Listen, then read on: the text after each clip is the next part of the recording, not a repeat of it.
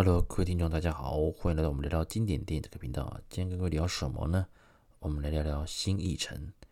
上一集啊，我们聊到徐克导演的一个介绍，还有他的经典作品。其实他蛮多的一个辉煌的记录，都是在新艺城这个电影公司的这个时代所创造出来的。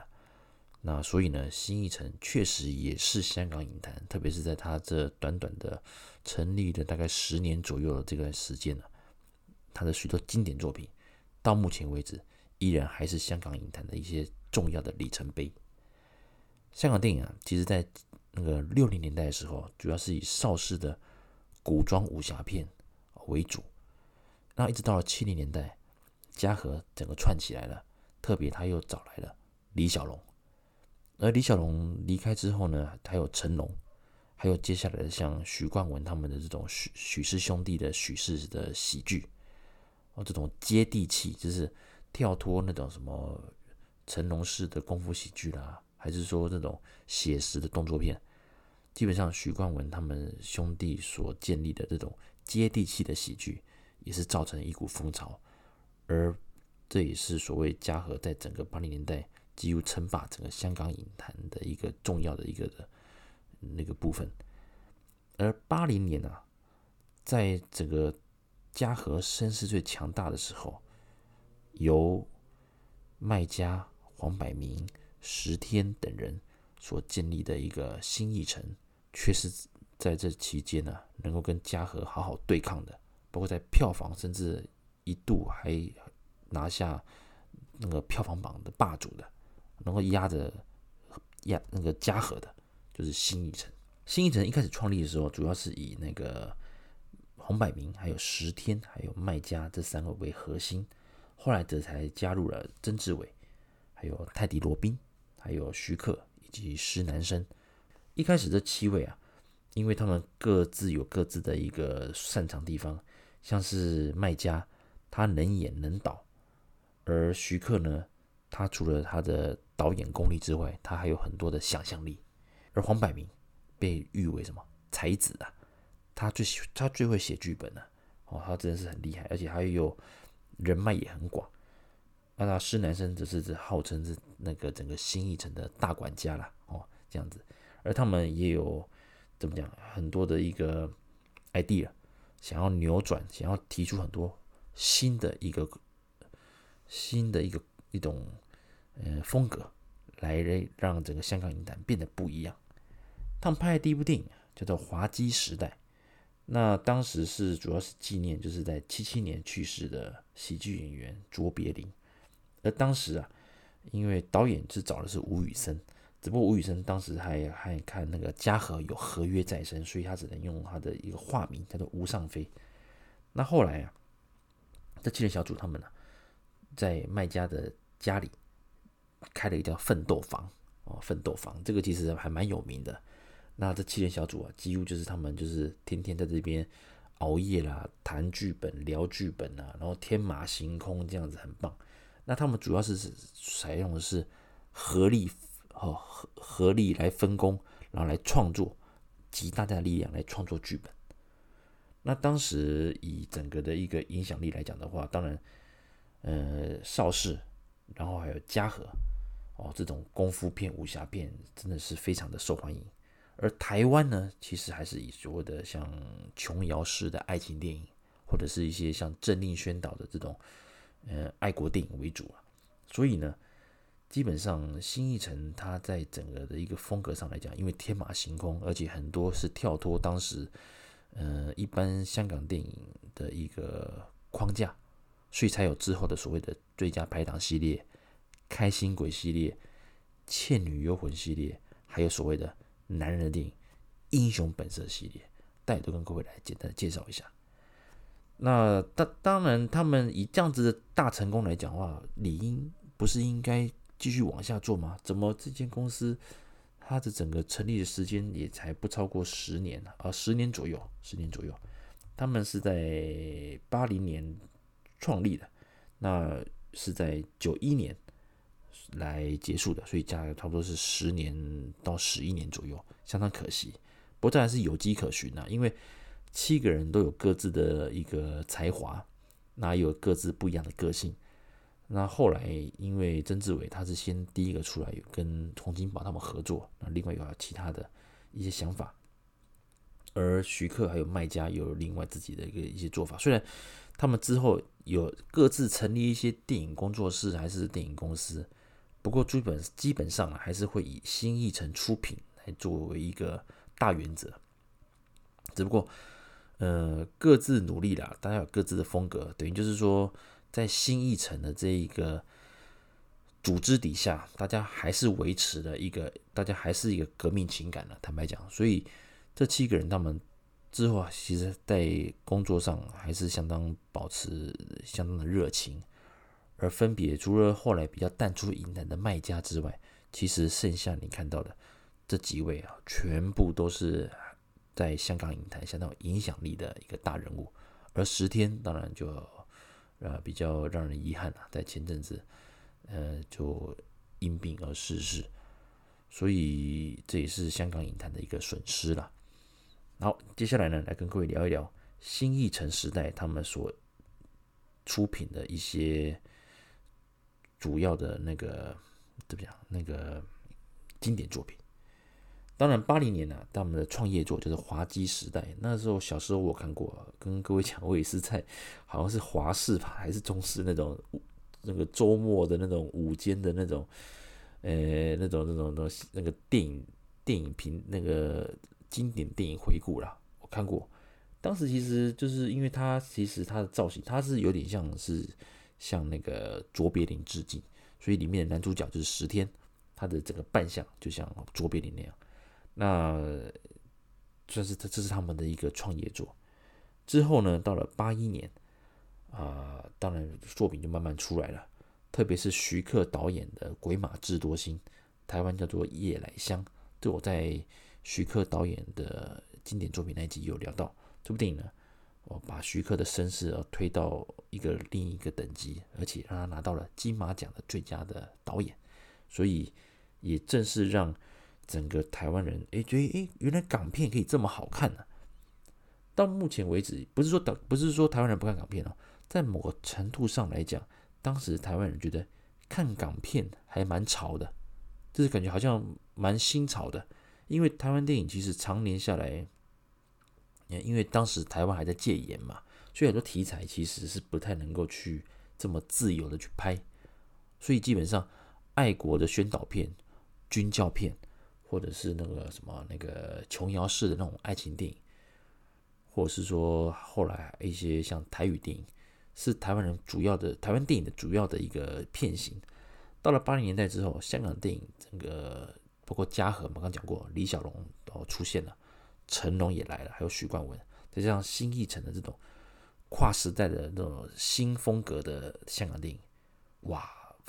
在台湾也是造成很大的风潮。所以啊。八二年，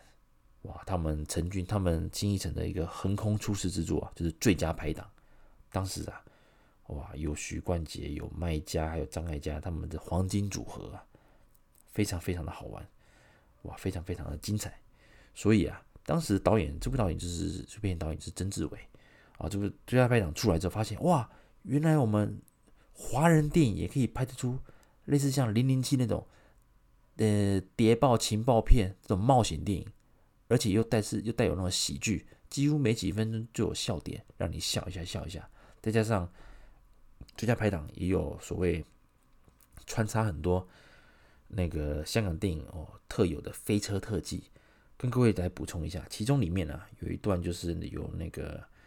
那个柯受良哦所出现的一个飞车特技，非常不简单，所以这也是。怎么讲？整个让观众会觉得说：“哇，原来香港电影可以拍的如此精彩啊！”更不用讲，就是那种飞车特技那种特效，哇，真的是让大家觉得很新潮。这种片型，那这也影响到后来之后，像那个嘉禾弄了，就是洪金宝他们搞了那个福星系列，也是类似这种一边在呃这种非正统的那种帮警察来做办案子。另外一种冒险啊，还加喜剧这种这种风格，在在八零年代初期的时候是相当的受欢迎的。啊，这就是最佳拍档系列。到了后面呢，当然来到什么呢？因为最佳拍档大成功，所以最佳拍档一口气也是好几部系列。那八三年一样啊，就是最佳拍档之大显神通。那还有我爱夜来香。再是什么电影呢？搭错车，哇，这部电影是相当厉害啊！搭错车，他这部电影其实主要还是在于，因为孙越是男主角嘛，那主要还是在于以台湾为台湾为背景的一个台湾电影。那这部电影当时啊，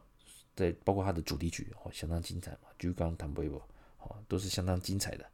所以当时哇，大家发现，诶，哇，搭错车，其实等等于就是说，特别是孙越演技很好嘛。那你以这种港片制作的一个角度去切入，这个所谓的就是那个老兵哦，退伍官兵哦，在眷村的生活，然后呃，为了要抚养个那个女儿。然后怎么讲？呃，为了抚哦抚养，这是他捡回来的一个女婴哦，做了很多努力。这种就是很贴近一般怎么讲那个生活上的那种当时的一个背景啊，所以就就是哇，当时在台湾也是蔚为一个话题呀。哦，那同时也让新一城啊整个的一个触角，整个的一个拍片的一个一个一个平台啊，哦，真的是跨越了港台。那之后到了八四年，哇，那个产量越来越多了，有部电影出现了，横空出世啊，就是又又是横空出世哈，开心鬼系列，哇，黄百鸣厉害了，他当时啊，开心鬼系列整个一出现之后，发现你哇，里面有谁啦？李丽珍啊，那些很多当时那个香港影坛的那种呃玉女等级的哦，大家都。在那边哦出现，而这部电影当然以当时来讲，这种所谓的这种穿，如果讲要讲穿越剧，好像还不至于啦。反正就是开心鬼，他是饰演一个以前的那个书生嘛，后来他后来变成鬼魂之后，哎，来帮助他的后代啊，就是黄百鸣，他饰演两角，一个是开心鬼，一个是他的后代，也是也是那个高中老师。那这个里面剧情当然相当好玩，啊，导演是高志森。那他这整个一个推一个这种青春类似像青春校园喜剧这种片型，哇，也是一种他觉得说哇，想不到你可以把这种呃鬼怪的东西，然后以喜剧方法来拍，然后又是这种什么呃现代的那种高中生活、学生生活，所以他就是很像那种典型的像那个美国那种 YA 片，就是所谓的校园电影啊，俊男美女都有。然后还有搞笑的一个情节，所以非常好玩。所以后来开心鬼一连串也拍了很多集，所以开心鬼系列哦也算是黄百鸣哦奠定他自己本身的一个影坛地位一个相当重要的一个系列。那到了整个的八五年之后啊，嗯，有一阵子，当然他们开始哦去栽培许多呃所谓的新新导演啊新导演，像当时像林岭东啊，还有像那个。呃，麦当杰，还有像那个吴宇森，不过吴宇森也不算是太新的导演了，只是说在那个时候，他们发现说，哎，慢慢慢慢，除了这么七位之外，其实撒出去像袁和平怎么之类，都很多很多的合作的对象都来他们这边，就是独当一面来担任导演。特别像高志森，高志森其实跟黄百鸣的合作很多啊。开心鬼系列其实除了黄百鸣的一个编剧功力之外呢，高志森的一个导演功力也是相当重要的。那特别像那个，这时候还有了几部电影是我觉得还蛮重要的。第一个就是当然开心鬼系列啊，继续继续有开心鬼放暑假，再就是打工皇帝啊，这我在徐克就是台湾叫做工人皇帝，这个我特别喜欢。那另外还有那个何必有我啊，这部电影厉害了，就是肥猫啊，肥猫就是那个郑则仕。这部电影当然以当时来讲的话，他们呃是。确实是把整个的一个社香港社会的现象啊，就是就是这种智能不足啦，这种或者是自闭这种，其实这种在社会上，包括目前哈，还是有这这种家庭的存在。而当时因为他们属于弱势，所以当这部电影出现的时候，大家觉得哇，这是真的要能够好好的关心这个弱势族群。所以其实何必有我哦也。当时让郑则仕整个的声势起来，哦，也让他那个怎么讲，这个演技然后被人看到，所以之后也衍生了像《肥猫流浪记》之类这个系列的经典。到了八六年哦，哇，最佳拍档还是继续的在继续的拍啊，这个是非常厉害的。而开心鬼系列也有继续的续集。重点都来了，八六年《英雄本色》哇，这个一讲再讲，一提再提啊。吴宇森虽然之前一直有跟新艺城也是有合作啊，拍了几部电影，可是其实，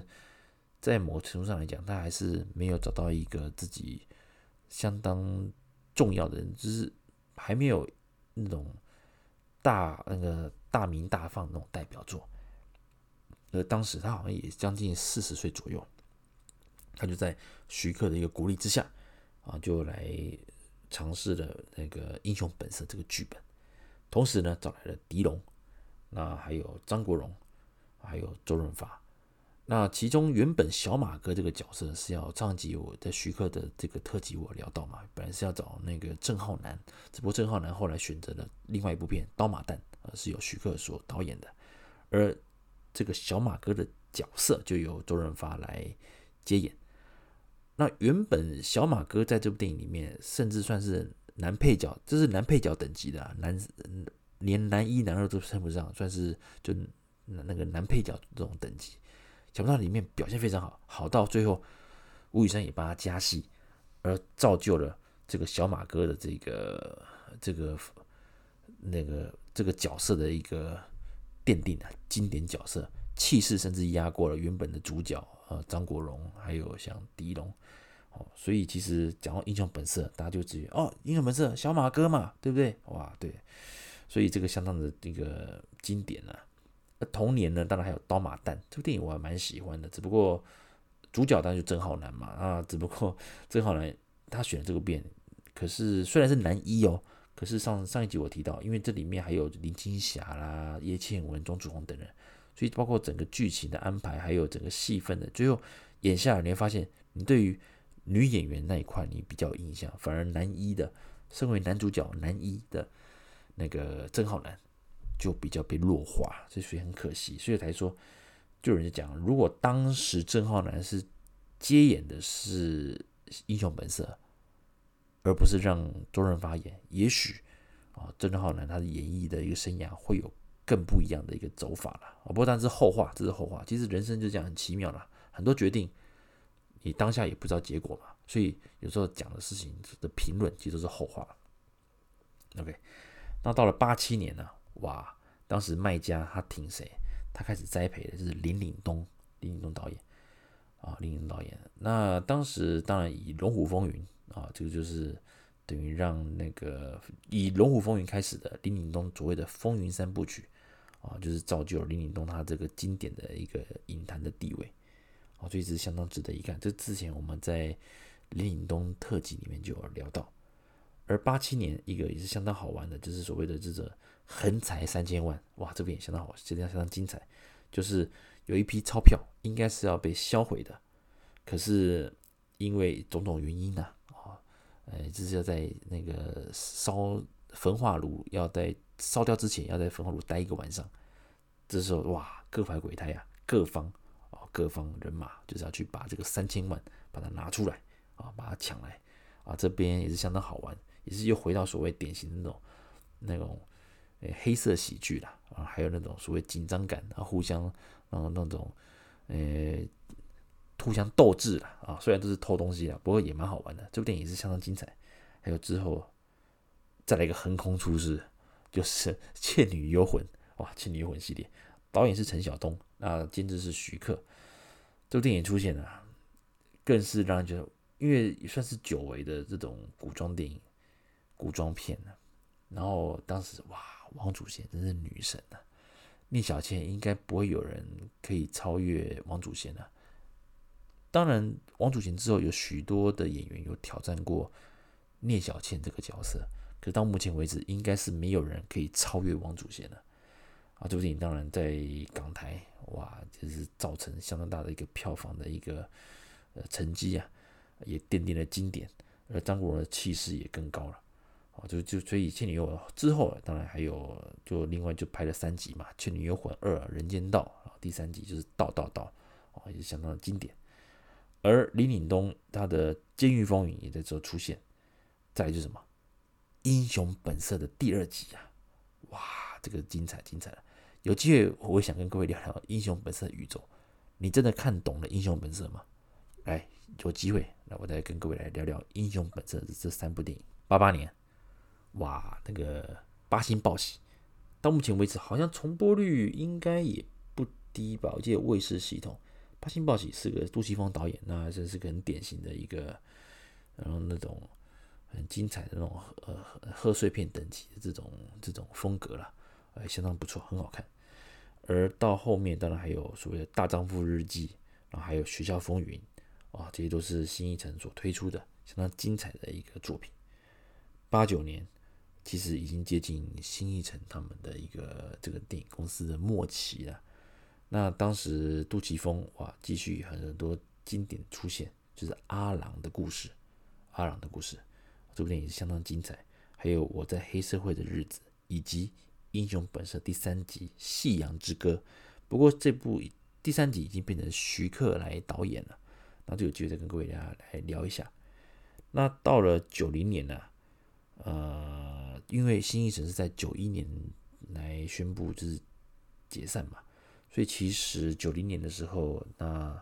还是维持相当多的片量